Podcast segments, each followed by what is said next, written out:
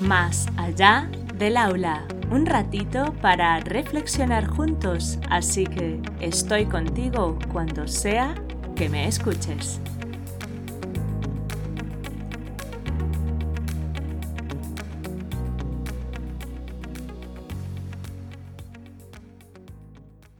Hola adultos significativos, encantada de teneros al otro lado.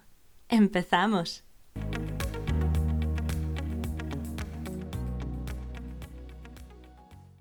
Emocionados.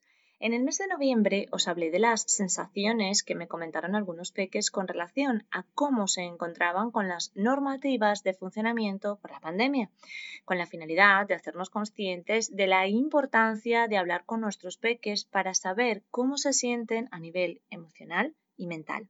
Pensando en lo anterior, me di cuenta que para ayudarnos a hacer conscientes de la importancia de hablar con nuestros peques acerca de cómo se sienten, quizás podríamos empezar por identificar y comunicar cómo nos sentimos nosotros, no solo con lo ocurrido debido a la pandemia, sino en cada día expresando con naturalidad nuestras emociones disfrutar e identificar lo que nos emociona de las cosas que hacemos y de las interacciones que establecemos favorece un mejor conocimiento de nosotros mismos y por ende nos permite establecer interacciones más asertivas sin reacciones desmesuradas.